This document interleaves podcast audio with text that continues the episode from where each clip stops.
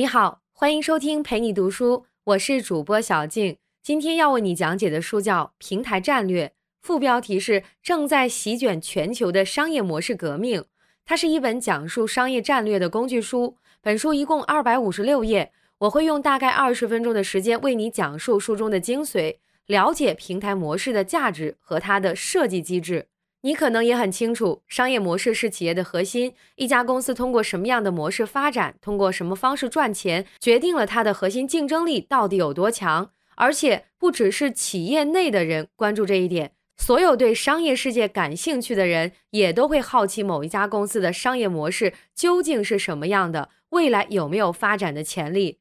这本书的重点分析了平台模式。作者认为，无论是电商行业、互联网行业，还是传媒行业。只有把自己打造成平台，公司才有和产业上下游进行对话的资本，而且它自身也能从中发掘出过去根本不可能实现的价值。接下来为你介绍一下这本书的作者，一共有两位，分别是陈薇如和佘卓轩。给你重点介绍一下陈薇如，他是美国普渡大学的战略管理学博士，同时也是中欧国际工商学院的战略学副教授。主要研究行业分析、商业模式等等。在《平台战略》这本书中，他为我们分析了中外好几十家著名企业的平台模式，并且系统地讲述了一套平台崛起的方法论。介绍完这本书的基本情况和作者概况，下面我就来为你详细讲述书中的内容。我们要讲以下三个重点：第一点，平台模式为企业赋予了哪些新的价值；第二点。如何打造一个平台企业？第三点，怎么判断一个平台在竞争中能不能成功？在以下的讲解中，我将为你拆解出平台模式的每一个关键步骤，并且搭配恰当的案例，帮助你更好的理解平台模式。我们先看第一点，平台模式到底给企业赋予了什么新的价值？什么是平台呢？作者认为。能够沟通多方，为别人提供价值，让合作伙伴一起赚钱的方式，就是平台模式。比如淘宝就是一个沟通买家和卖家的平台，而且平台模式主要具备这样的两个价值：第一，它能重组产业链；第二呢，它能为企业发掘新的商业机会。接下来我分别给你举例说明。先来说说平台模式是怎么样重组价值链的，比如出版行业。传统出版业的价值链是这样的：作者负责生产内容，然后出版社和印刷厂负责排版印刷，接下来是经销商和零售商，他们负责各个渠道的销售，最后才是读者买到手，阅读自己感兴趣的内容。总的来看，整个链条是线性的，轻易跳过哪个环节都不行。但是互联网出现之后，线上阅读平台崛起了，平台方直接对接了小说的生产者和消费者，打破了原本单向又冗长的价值链。比如专攻小说市场的起点中文网，它提供给大家一个虚拟平台，让读者在第一时间看到作者的更新，而作者呢，也可以通过这个平台直接和读者互动，收到他们的反馈，增强自己和粉丝之间的粘性。这样一来，经销商这个环节就不需要了，原来的单向价值链也变成一个大家可以交流的闭环了。接下来，我们再来看看平台模式的第二个价值，它是怎样帮企业发掘新的商业机会的。你可能也已经发现了，现在很多企业开始改变自己的盈利模式，原来只是单纯的卖货，现在呢，想变成提供服务的平台。给你举个身边的例子，苹果公司过去最赚钱的业务就是卖 iPhone 之类的电子产品，因为品牌溢价非常高。但是你再去看它最近几年的财报，你就会发现这样一个变化：苹果正在搭建自己的软件服务平台。比如说，它在2016年从 iTunes、Apple Store 等软件服务赚到的钱已经有几十亿美元了，整个软件服务的收入达到了世界一百强公司的体量。像苹果公司这样的公司，不再单纯依靠硬件赚钱，而是逐渐通过软件服务来吸引用户，搭建一个软件开发商和消费者的平台，然后通过每一笔交易来收取费用。这样的平台模式可比单纯卖硬件有竞争力多了。从这个角度来说，平台模式为企业发掘到了新的商业机会。那明白了平台战略的价值，我们再来看第二点。如果一家公司想成长为一个平台，需要经历哪些步骤呢？作者告诉我们，至少需要这样四个关键步骤。第一是定位多边市场，第二是激发网络效应，第三是灵活设置平台上的付费方和被补贴方，第四是赋予用户归属感。我们先来看看第一步，定位多边市场，这是什么意思呢？简单来说，就是你需要找到可能使用你平台的多边群体，比如说淘宝找到了卖家和买家，然后把他们连接在一起。滴滴找到的是司机和乘客，通过手机软件也把他们连到一起。还有我们前面说过的起点中文网，它连接的是作者和读者这两个群体，这些就是他们的多边市场。定位到了多边市场之后，第二步就是要激发网络效应了。我先给你解释一下网络效应是什么意思，它指的是当使用产品或者服务的消费者变多了之后，产品本身的价值也会不断增加。比如谷歌使用谷歌进行搜索的用户越多，谷歌搜索的算法就会得到更多训练。这样一来，我们用它来搜索信息的体验就会变好，就有更多人愿意使用它的服务。这就是一种典型的网络效应。为了打造平台企业，当你定位了自己的多边市场之后，第二步就是利用网络效应，把更多用户拉进你的平台。在这个过程中，你还需要注意区分一下同边网络效应和跨边网络效应。什么意思呢？同边网络效应指的是，如果某一边的用户增长了，将会影响同一边群体其他人的满意程度；而跨边网络效应就是某一边用户的规模增长了，会影响到另一边群体的满意程度。给你举个身边的例子，微信现在的用户已经有好几个亿了，他们之间就有非常强的同边网络效应。比如，你把自己生活中好玩的事发在朋友圈，对你的朋友来说，这是一种正向刺激，他们就会不断参与进来。这样一来，整个平台有了更多的内容沉淀，大家就会更喜欢通过朋友圈来了解朋友的生活动态。在这个过程中，微信也因为这种同边网络效应有了更大的价值。再给你讲一个跨边网络效应的例子，比如滴滴打车，最开始是怎么成长起来的呢？就是依靠大量补贴司机和乘客，比如说司机每接一单给他十块钱，用户每叫一次车可以减免十块车费。为什么滴滴要同时补贴两边？因为司机和乘客之间就有非常强的跨边网络效应，只有乘客多了，订单才会更多，司机才更愿意来这个平台接单。反过来说，只有司机多了，乘客能更快打到车，他们才更愿意使用滴滴这个软件。两边用户都可能影响对方的满意度，这就是跨边网络效应的力量。再接下来是第三步，你还需要灵活设置平台上的付费方和被补贴方。什么意思呢？一般来说，如果你的平台没有为用户提供独特的价值，那在初期想要吸引用户，最好的方法就是为部分用户提供补贴，这样可以激发同一群体内更多人来使用。这个群体就是被补贴方。而愿意为这些服务付费的人就是付费方。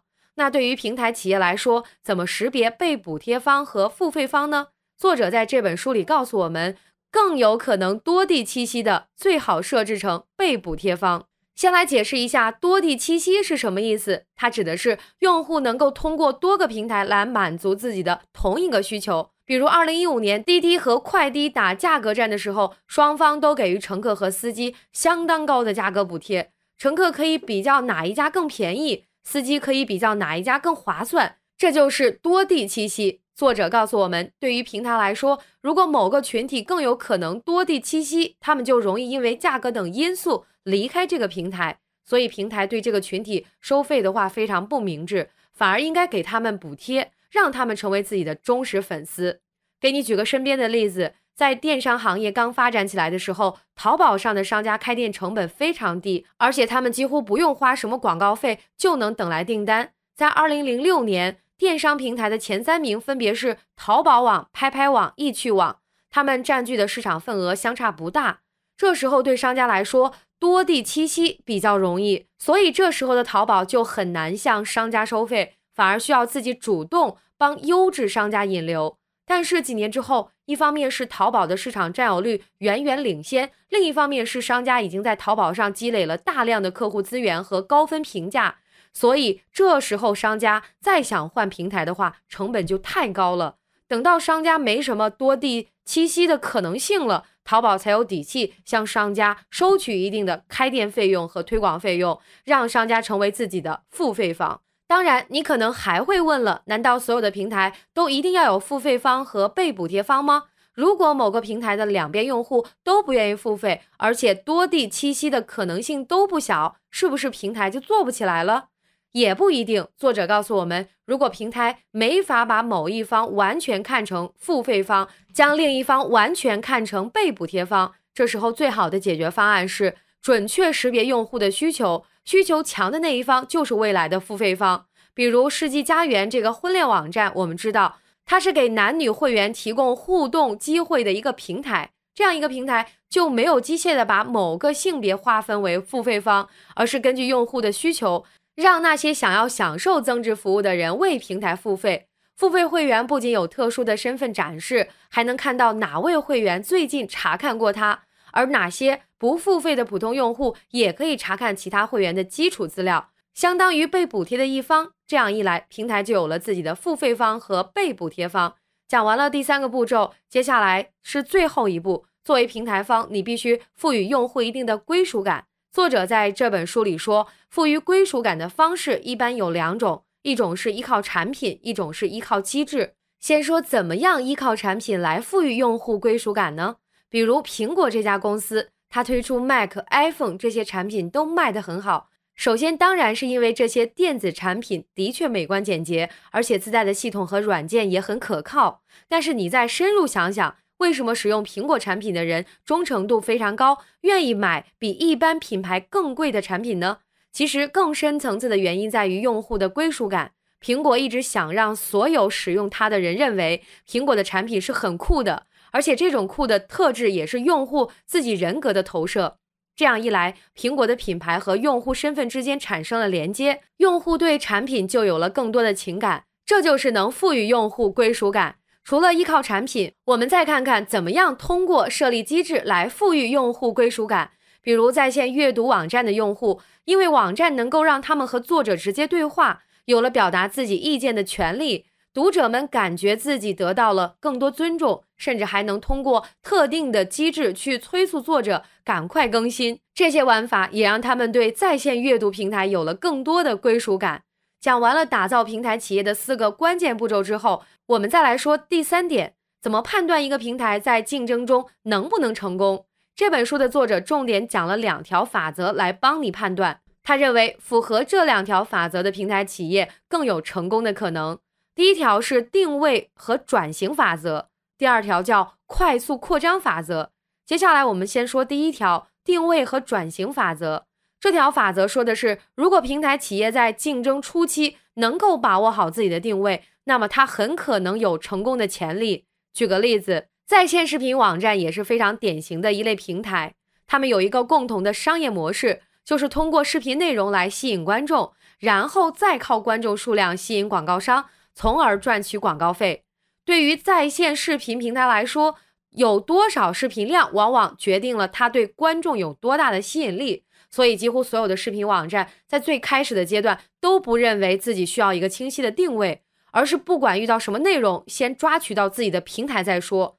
但是，优酷意识到了定位的重要性。二零零六年的时候，在线视频行业大大小小的竞争者超过了二百家。优酷是怎么在早期竞争中战胜其他对手的呢？就是依靠早期给自己的一个定位。优酷发现，如果把用户原创视频作为主要的策略，平台就可以快速的把视频量堆起来。这可比抓取其他平台的内容有效多了，而且也可以持续，不会有什么法律风险。所以，依靠用户自发拍摄和上传的定位，就成了优酷最初几年的一个核心战略。正是因为这样的定位，优酷开始鼓励大家拍下生活中的精彩片段，然后上传到网络平台和其他人分享。为了这个目标，他发起过很多主题活动，比如一个公益救助活动，很快就为了一位得了白血病的病人募捐到几十万元的手术费。因为这种公益活动能快速吸引大家的注意力。再加上当时手机的拍摄功能也在迅速普及，很多人把生活中感人的画面拍下来传到网上，一下子带动了其他人拍摄上传视频的热情。于是优酷的用户量和视频浏览量一下子跑到了同类平台的前列。当然，这还只是第一步。我们前面说了，平台如果在竞争初期能够找准自己的定位，那么它就更可能成功。但是如果同样的定位被对手迅速跟进了呢？作者告诉我们，接下来你的判断标准就变成了这个平台是不是能够迅速转型。还是我们讲的视频平台的这个例子，因为用户原创视频本身没有什么壁垒，你能这么干，大家也可以这么干。所以在其他对手都跟进之后，这个方法就慢慢失效了。困扰优酷的问题就变成了下个阶段该怎么赢。事实上，也就是在最近几年，在线视频平台已经意识到只靠用户原创内容不行了，于是有眼光的玩家开始把目光转向了下一个能够确保流量和广告收益的内容，也就是版权视频。有资源的网站就开始砸重金买 IP、拍电影、拍网剧。对于在线视频平台来说，这就是一次重大的转型。而我们也可以看到，如果死守用户原创内容这个定位，不知道变通的平台就没能力跟上第一梯队了。总的来说，在线视频平台的核心资源一直是内容，这一点始终没有变。但是在这个产业竞争的初期，优酷依靠用户原创内容这个定位可以脱颖而出；而在下一个阶段，很多对手都开始跟进同样的定位策略。这时候，我们再用原来的定位法则来判断就没什么用了。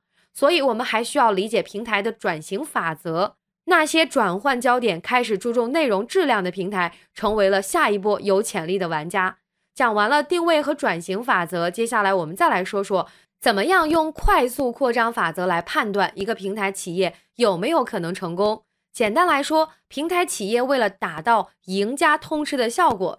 需要确保在机遇来临的时候，自己的模式能够迅速扩张，这就是更有可能成功的企业。而那些因为门槛、人力等问题容易错失机遇的平台企业，就没有什么潜力了。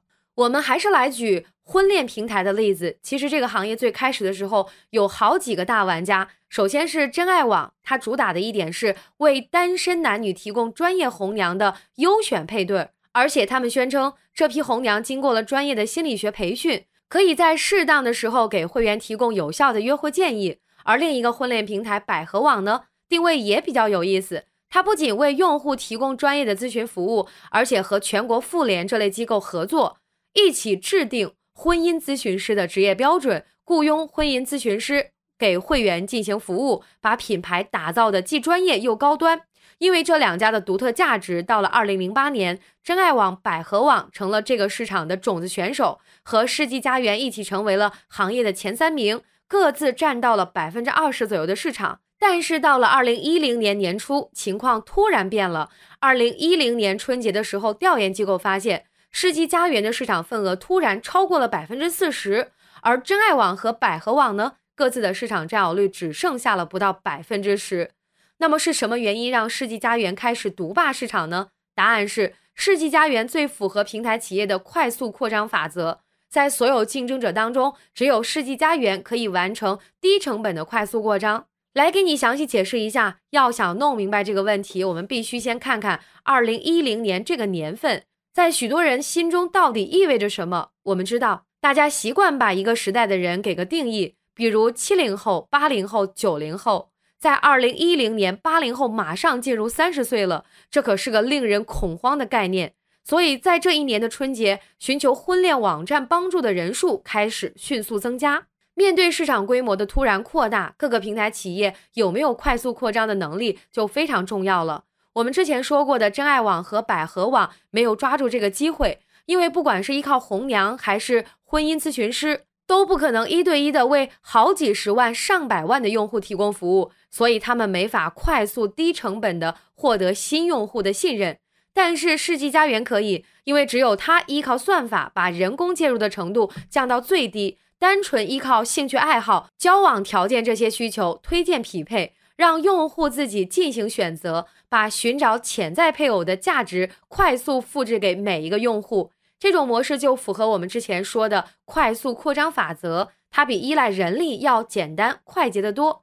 所以世纪佳缘的平台模式具备了快速扩张的能力，它的用户量也就开始迅速增长，把其他对手远远甩到了身后。